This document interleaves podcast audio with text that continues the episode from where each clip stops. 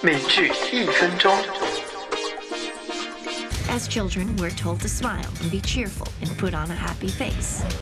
Put on a face 表示摆出什么什么的样子，因此 put on a happy face 就是摆出笑脸，也就是常常说的陪着笑脸。场景模拟：You'd better pretend to like her, or she may go hard with you. 你最好装作喜欢她，否则她可能会为难你。 Should I put on a happy face? I don't think I can. 我应该陪着笑脸吗？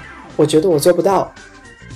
请在微信中回复你今天听到的英语短语或者句子，看你是否学会了这个表达。